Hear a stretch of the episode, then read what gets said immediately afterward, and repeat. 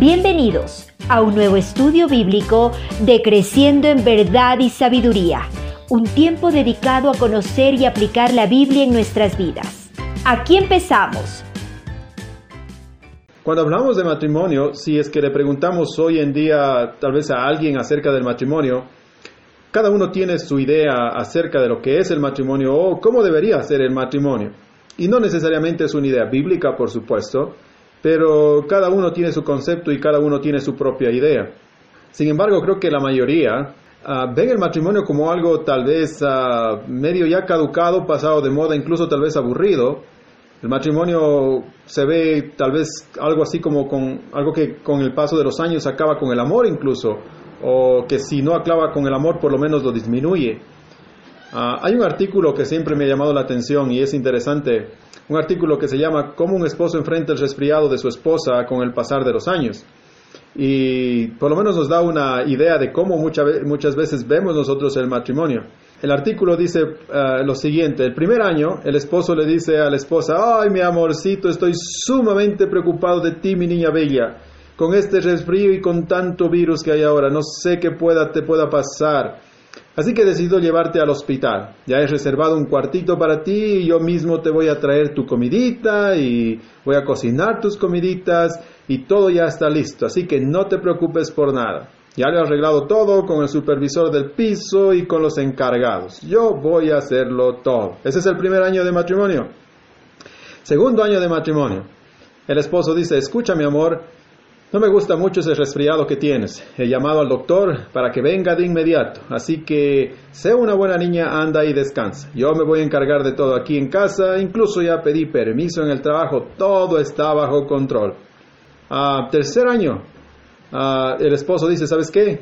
Cariño, quizás debas acostarte. Nada mejor que una buena siesta para sentirse mejor. Ah, dice el esposo, pero antes de irte a la cama, ¿puedes por favor darme calentando la meriendita? Estoy realmente cansado y hambriento. Cuarto año.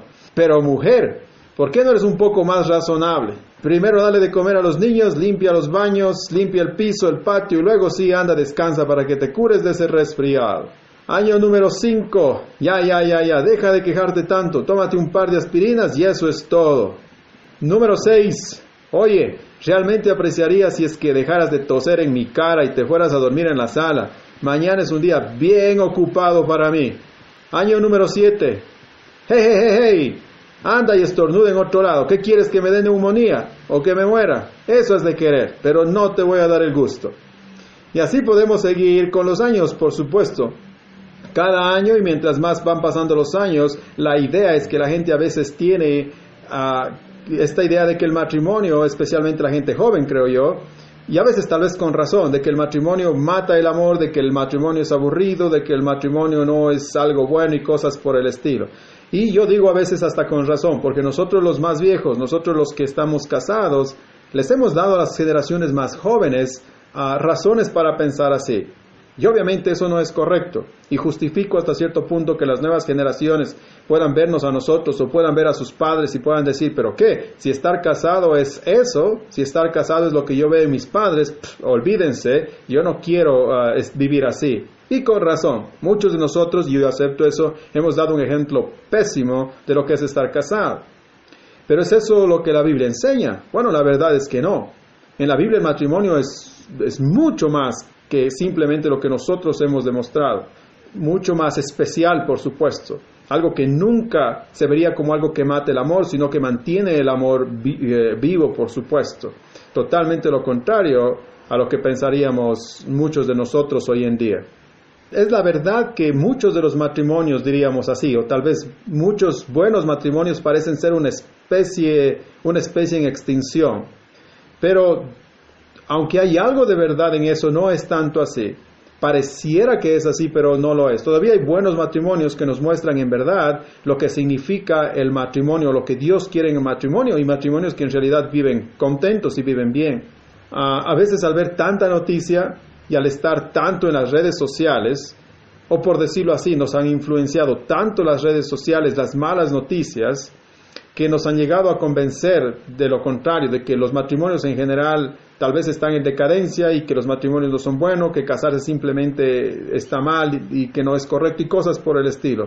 Este, yo con el tiempo he llegado realmente, no sé si esta es la palabra, pero hasta cierto punto a despreciar las redes sociales por la tanta mala información. Ya ni siquiera se puede saber qué es correcto, qué es incorrecto, qué es verdad, qué no es verdad. Y realmente no. Yo tenía, no, yo tenía, mi seminario tenía una regla cuando yo estudiaba en los Estados Unidos y era una buena regla. Cuando nos mandaban a hacer un trabajo, nos mandaban a citar más o menos, creo que era siete autores por trabajo o por ensayo. Y solamente dos Dos de las citas podrían salir del Internet, nada más. Todas las otras citas tendrían que, tenían que salir de libros y para eso teníamos una biblioteca enorme, así que usted tenía que ir al libro, sacar la cita y decir de aquí saqué esa cita o de aquí saqué esta idea o lo que quiera que sea.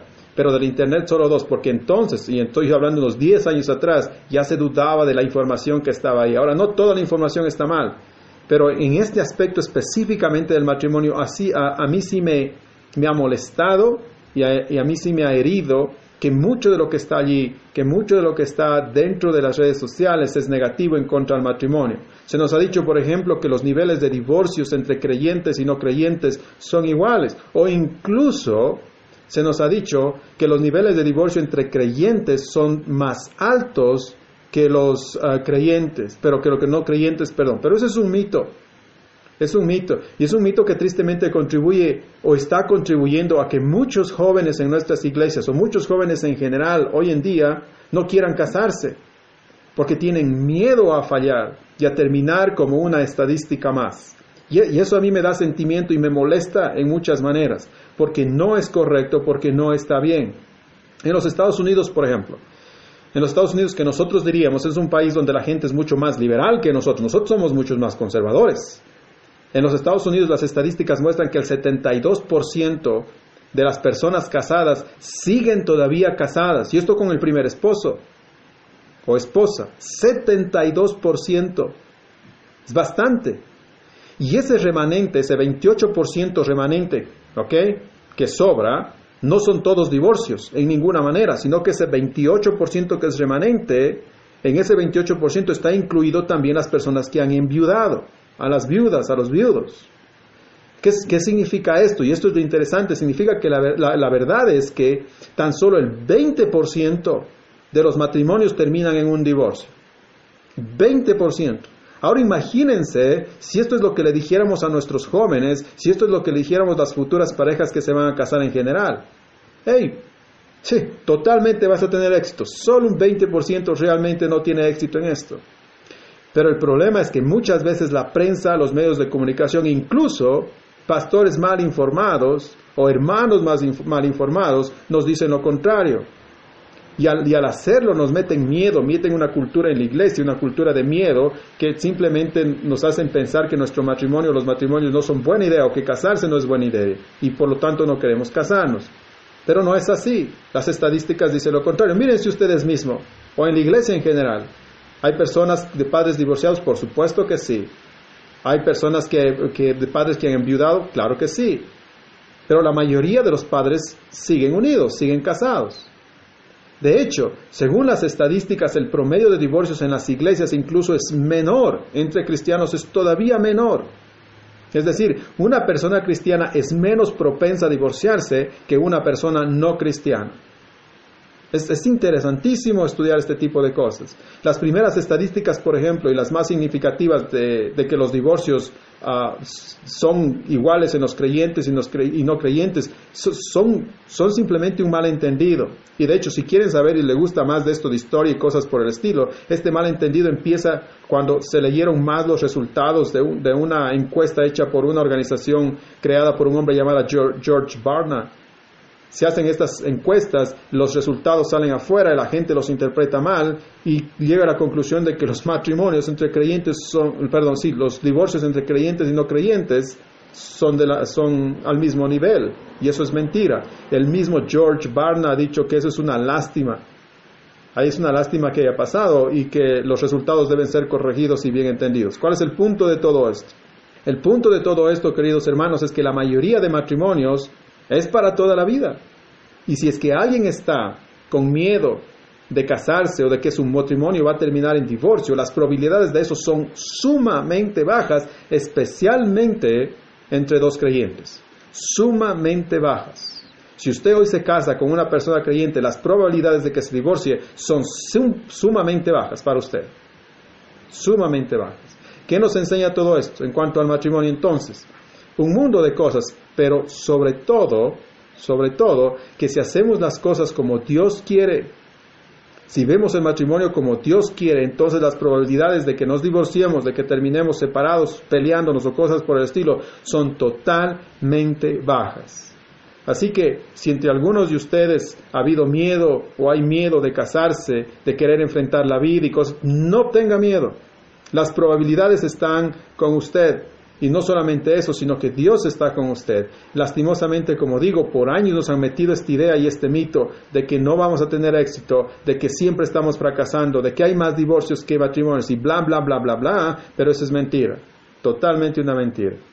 Ok, entonces, con esa introducción lo que queremos hacer ahora es meternos a la idea del matrimonio. ¿Qué es el matrimonio? ¿Qué dice la Biblia en cuanto a estas cosas? Ahora, la Biblia dice un mundo de cosas en cuanto al matrimonio. La Biblia en realidad tiene muchas cosas que decir en cuanto al matrimonio, pero lo que he visto mejor para los estudios que vamos a hacer ahora es simplemente basarnos en el capítulo 2 de Génesis. Y de ahí vamos a sacar toda la estructura, por lo menos para nuestros estudios, de lo que Dios quiere en cuanto al matrimonio. Entonces los invito a tener sus Biblias con ustedes, Génesis capítulo 2. Por ahora vamos a leer los versículos del 18 al 24. Ese libro supongo que no debe ser muy difícil de buscar para algunos de ustedes. Espero que para todos. Y dijo Jehová, Dios, no es bueno que el hombre esté solo, le haré ayuda idónea para él. Jehová Dios formó pues de la tierra toda bestia del campo y toda ave de los cielos, y las trajo a Adán para que viese cómo las había de llamar, y todo lo que Adán llamó a los animales vivientes, ese es su nombre. Versículo 20. Y puso Adán nombre a toda bestia y a toda ave de los cielos y a todo ganado del campo, mas para Adán no se halló ayuda idónea para él. Entonces Jehová Dios hizo caer en sueño profundo sobre Adán y mientras éste dormía tomó una de sus costillas y cerró la carne en su lugar. Y de la costilla que Jehová Dios tomó del hombre hizo una mujer y la trajo al hombre. Dijo entonces Adán, esto es ahora hueso de mis huesos y carne de mi carne, esta será llamada varona porque del varón fue tomado. Por tanto, dejará el hombre a su padre y a su madre y se unirá a su mujer y serán una sola carne. Ahora, como dije, hay tanto que hablar del matrimonio dentro de la Biblia, pero vamos a coger solo este capítulo 2 para hablar algunas cosas de lo que Dios nos enseña en cuanto al matrimonio. Y vamos a sacar unas siete y ocho cosas.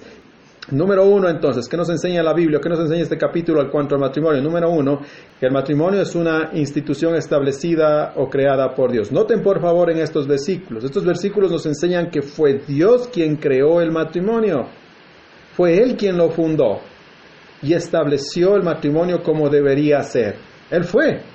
Fue Él quien lo inventó y por eso Él tiene, por decirlo así, los derechos de autor y por lo tanto él tiene el derecho a poner las reglas de cómo debe funcionar y las puso las reglas de cómo debería funcionar. Y esto, queridos hermanos, es súper relevante, especialmente hoy en día. Y, esto tienen que comenzar ustedes a, a pensar realmente bíblicamente. Esto es muy relevante hoy en día porque tristemente hoy en día es el Estado, es el gobierno quien se ha apropiado de esta institución y la ha comenzado a definir de la forma que el Estado ha querido, que el gobierno ha querido. O como tal vez las, sea las minorías o las mayorías, le han presionado al gobierno que defina. Pero Dios instituyó el matrimonio, Él es el creador del matrimonio, Él pone las reglas, Él tiene los derechos de autor del matrimonio, por decirlo así. Esta no es una atribución del Estado. El matrimonio es una institución creada por Dios y solo tiene Él, solamente Él tiene el derecho de cambiar las reglas. Pero ¿saben qué? No las ha cambiado. Dios no ha cambiado las reglas del matrimonio absolutamente para nada. El matrimonio para Dios sigue siendo exactamente lo que fue desde, sus orígenes, desde el, desde el comienzo. No han cambiado las reglas del juego. Esto en una manera práctica, esto en una manera práctica quiere decir que si una pareja homosexual, por ejemplo, se casa en el registro civil, yo reconozco que ante el Estado, y está bien, yo reconoceré que ante el Estado esta pareja está casada, pero jamás reconoceré que esta pareja está casada de verdad porque no están casada a los ojos de Dios. No lo está. En ninguna manera.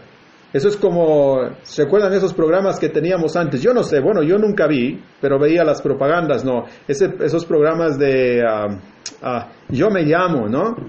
Supuestamente decían, no me llamo, eran de cantantes, ¿no? Y uno decía, yo me llamo José José, y venía y cantaba como José José, y se vestía como José José, y medio como que lucía como José, y era igualito, y la voz también era absolutamente igualito pero estaríamos cerrados y no tendría sentido si nosotros diríamos que esa persona que estaba cantando ahí era el verdadero José José. Estaríamos cerrados e incorrectos y no sería verdad. Lo mismo sucede con cualquier otra clase de matrimonio. El otro matrimonio homosexual puede lucir como un matrimonio, es decir, puede ser entre dos personas, puede que los dos tengan relaciones sexuales o en este caso homosexuales, puede ser que los dos vayan a comprar la comida, puede ser que los dos adopten un hijo, yo que sé, puede tener algunas cosas iguales, pero no podemos decir que es un matrimonio a los ojos de Dios porque no es la manera en que Dios lo estructuró. No es lo mismo. Absolutamente no. Esto claro, lo pone en jaque al pastor, al abogado o al psicólogo cristiano, por decirlo así, en una posición muy incómoda, porque en algún punto de su vida ellos van a tener que tratar o lidiar con este tipo de cosas. ¿Y qué van a tener que hacer? Bueno, van a tener que tomar una decisión. El pastor va a tener que decidir casar o no casar. El psicólogo va a tener que decidir aconsejar o no aconsejar. Y el abogado va a tener que decidir defender o no defender. ¿Qué van a hacer? Bueno, cada quien ya queda eso en la conciencia de cada uno. El punto es claro. ¿Ok? Y es para todos nosotros, no solamente para el abogado, el pastor o el psicólogo. Todos nosotros en todos los campos vamos a tener que tomar una posición. Y esa posición tiene que ser tomada de acuerdo a lo que la Biblia dice, obviamente con la verdad. Y obviamente corremos el riesgo también de ser ridiculizados o tal vez incluso, qué sé yo, heridos físicamente, encarcelados, yo qué sé. Pero allí es donde se ve realmente cuáles son las convicciones que cada uno de nosotros tenemos. Esta es nuestra realidad en el mundo. El gobierno ha definido cómo y quién debe casarse, qué es el matrimonio, cosas por el estilo, pero nosotros no estamos de acuerdo y decimos, no Señor, así no es porque es Dios quien instituyó el matrimonio. Es una cosa muy diferente a lo que el gobierno está diciendo y no puede el gobierno comenzar a definir o instituir nuevas reglas acerca del matrimonio. El matrimonio entonces es una entidad, es una institución creada, diseñada, fundada, construida, constituida por el mismo Dios y es, y es Él quien ha puesto las reglas de cómo debe funcionar, cómo debe ser el matrimonio. Esta idea, dicho sea de paso, en eso algunos de ustedes están pensando, o alguien que escucha eso está pensando, dice, no, no, no, no, pastor, ok, yo entiendo que eso es del Antiguo Testamento, pero en el Nuevo Testamento no dice nada de eso. No, Señor, esta idea es enseñada y es reafirmada en el Nuevo Testamento por el mismo Señor Jesús y por lo tanto se aplica a la iglesia de hoy y por lo tanto se aplica a nosotros. abran sus Biblias por favor en Mateo capítulo 19.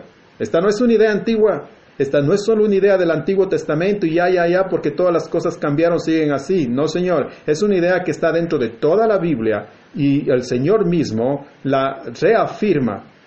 Jesús aquí está hablando del matrimonio. Mateo capítulo 19, miren los versículos del 4 al 6.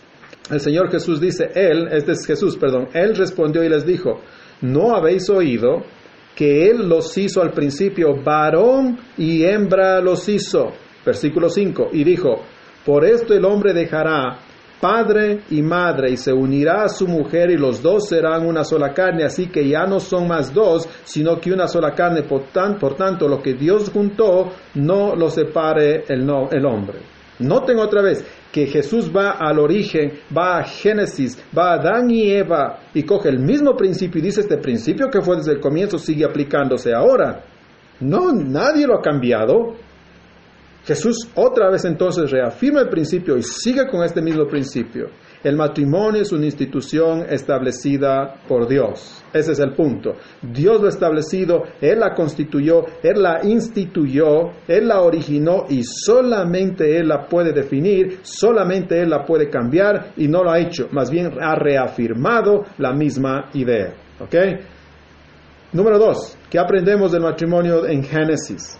No solamente como vimos que el matrimonio es una institución establecida por Dios, sino que también, número dos, el matrimonio es la unión entre dos seres humanos. ¿Ok? Entre dos seres humanos. Esto es algo realmente, queridos hermanos, que ni siquiera debería decirse. Ni siquiera debería decirse. Pero por lo torcidas y lo pervertidas que están las cosas hoy en día, se tiene que comenzar a repetir lo obvio. Porque ahora se escucha de que gente se anda casando con sus mascotas o con sus animales. Y lastimosamente, irónicamente, tenemos que repetir este tipo de cosas. Pero gracias a Dios tenemos la Biblia que nos enseña esto. El matrimonio desde el punto de vista bíblico no es la unión entre dos animales. E-, eso es hacer mofa. Si yo cojo un perro y cojo una perra y les pongo unos lazos y le pongo un vestido blanco y fraca a mi perro y les digo se están casando, es hacer mofa de lo que es el matrimonio, es una estupidez. No está bien. El matrimonio no es para los animales, no es entre dos animales. El matrimonio no es entre un ser humano y un animal. Eso también es una locura, es una perversión, es una, es una estupidez al más alto grado. Ahora, hasta en las noticias creo que escuché yo el año pasado que un hombre ha decidido casarse con su mascota y había toda una celebración y cosas por el estilo. Eso es una locura total. Un matrimonio no es entre dos animales, no es entre dos insectos, esto no es entre dos crustáceos. Esto no es entre dos, nada que tenga que ver con los animales, sino es la unión entre dos personas, dos seres humanos. Ahora, como digo, hay personas que literalmente se andan casando con los animales, sus mascotas, quien quiera que sea. Esto es grotesco. Es una perversión de lo que Dios ha establecido y jamás puede ser reconocido como un matrimonio. No está bien. Matrimonio entonces es la unión entre dos seres humanos. Número tres, que aprendemos del libro de Génesis. El matrimonio es una unión monógama y heterosexual. Estamos otra vez en Génesis capítulo 2, versículo 21 y 22. ¿Ok? Monógama, yo no sé si he escuchado este término, a veces ya no se escuchan estas cosas, pero monógama quiere decir que es de un solo cónyuge, un solo esposo, una sola esposa. ¿ok? Y heterosexual quiere decir de sexos opuestos, sexos diferentes. En otras palabras, el matrimonio bíblico está diseñado, o Dios lo diseñó, para serle fiel tan solo a una persona. Es monógamo, monógama la relación. Solo para serle fiel a una persona. Y al mismo tiempo fue diseñado por Dios para ser una relación entre un hombre y una mujer. El matrimonio que Dios creó entonces está en contra del adulterio, como ustedes pueden ver, porque tiene que ser una relación monógama. Está en contra del adulterio, porque el adulterio incluye a alguien más dentro de la relación. Dios no creó en ninguna manera una relación para que sea adúltera, sino monógama de un solo cónyuge. Esto significa también que el matrimonio cristiano está en contra de la poligamia en contra de la poligamia. Ah, este siempre ha sido un asunto controversial, por ejemplo, para los mormones. Ah, José Smith creo que tuvo como 16, el, el, profeta de los mormones, el más grande, como para nosotros decir Jesús, creo que tuvo alrededor de 16 o 21 esposas. Y creo que una o dos de esas esposas fueron esposas que ah, él se cogió de algunos de sus misioneros que él mandó a otro lado. Es bien interesante la historia de José Smith. Y obviamente ellos se llaman cristianos y nos llaman muchas veces o quieren que los llamemos hermanos y cosas por el estilo. Y ahora se ha vuelto un problema para ellos porque cualquier mormón niega que la monogamia está, está bien. Ellos dicen por supuesto que no, pero no pueden justificar su historia, incluso a su más grande profeta, que es José Smith. El matrimonio desde el comienzo en la Biblia es monógamo, no tiene que ver con la poligamia. Dios, Dios, no, lo hizo dormir a Adán y le sacó seis, costillas, ¿no? No le sacó seis costillas y le hizo seis Evas. En ninguna manera. Por más que cualquier hombre pervertido quiera decir eso y quiera pensar eso. Pero no funciona así. Dios le sacó una costilla y con esa hizo una mujer. Esa fue la voluntad de Dios. Por otro lado, la relación que Dios creó, noten por favor, es heterosexual es decir, sexos opuestos, hombre y mujer, hombre y mujer. Dios no creó otro hombre para Adán, Dios no creó otra mujer para Eva. Es decir, Dios no creó una relación homosexual. Por más que los movimientos homosexuales insistan en lo contrario, no hay manera de hacerle decir al texto lo que no dice. Dios creó una relación heterosexual. Lo más honesto sería, lo que hacen algunos movimientos, no, no ir a la Biblia. ¿Para qué van a ir a la Biblia? La Biblia no pueden hacerle decir lo que no dice. Lo más honesto es ir a las leyes del gobierno, pelear por medio del gobierno, y está bien, ya ellos tienen todos sus derechos a hacer está bien. Pero el momento cuando algunos de, de las personas se meten con la Biblia, no pueden justificar eso en ninguna manera. Algunos han ido tan lejos, tan lejos, hasta decir que, por ejemplo, Jesús era homosexual. ¿Y cómo justifican eso? Diciendo que cuando Judas vino y le dio el beso de traición, simplemente eso significó que Jesús mismo era homosexual. Pero obviamente eso es una locura. Eso es totalmente una locura. Algunos han dicho que Jesús nunca prohibió, por otro lado, que los homosexuales se pudieran casar, por ejemplo. Y que Jesús estaría totalmente de acuerdo con eso. Eso tampoco es verdad. Jesús y todo el Nuevo Testamento nunca, pero nunca permitieron este tipo de cosas, sino que otra vez, como vimos antes, reafirmaron, reafirmaron lo que Dios hizo al comienzo. De hecho, el Nuevo Testamento incluso se ve en contra de, la idea de la homosexualidad. Ah, ustedes recuerdan el, el texto que recién acabamos de leer en Mateo 19. Y él respondió que no habéis leído que Dios hizo varón y hembra los hizo. Así dice Jesús, esas son las palabras de Jesús. Varón y hembra los hizo. Y luego habla del matrimonio, que lo que Dios unió no lo separa el hombre. Esto es lo que reafirmó Jesús. Yo no estoy poniendo palabras en la boca de Jesús. Ahora, si Jesús hubiese dicho, ¿saben qué? Esto fue dicho. Al principio Dios los creó varón y mujer, pero yo les digo ahora que varón y varón y mujer y mujer pueden que se unan en matrimonio, por lo tanto lo que Dios ha unido no lo separa el hombre. Ese sería otra cosa. Pero el texto no dice eso. Jesús reafirma más bien esa verdad que estamos viendo ahí. Y como digo, en el Nuevo Testamento tanto como el Antiguo Testamento más bien se prohíbe la idea de la homosexualidad. vamos a, les voy a mostrar un par de textos aquí por lo menos, aunque la idea no es la homosexualidad, por lo menos de pasada vamos a hablar este, de alguna manera. Vamos a ir a Levítico capítulo 20. Note lo que dice el texto, este es, este es bien fuerte este texto, Levítico 20:13. El texto dice, si alguno se ayuntare con varón como con mujer, es decir, se acostare Algún hombre se acostare con varón, como se acuesta con mujer, abominación hicieron, ambos han de ser muertos, sobre ellos será su sangre. La pena de muerte en el Antiguo Testamento estaba dado para las relaciones homosexuales, esa es la verdad, eso es lo que dice el texto. Ahora, muchas de las personas dirán, ok, está bien, estoy de acuerdo con eso, pero eso es el Antiguo Testamento, no es el Nuevo Testamento. Mucha gente ha reaccionado así, ok, y es un argumento justo.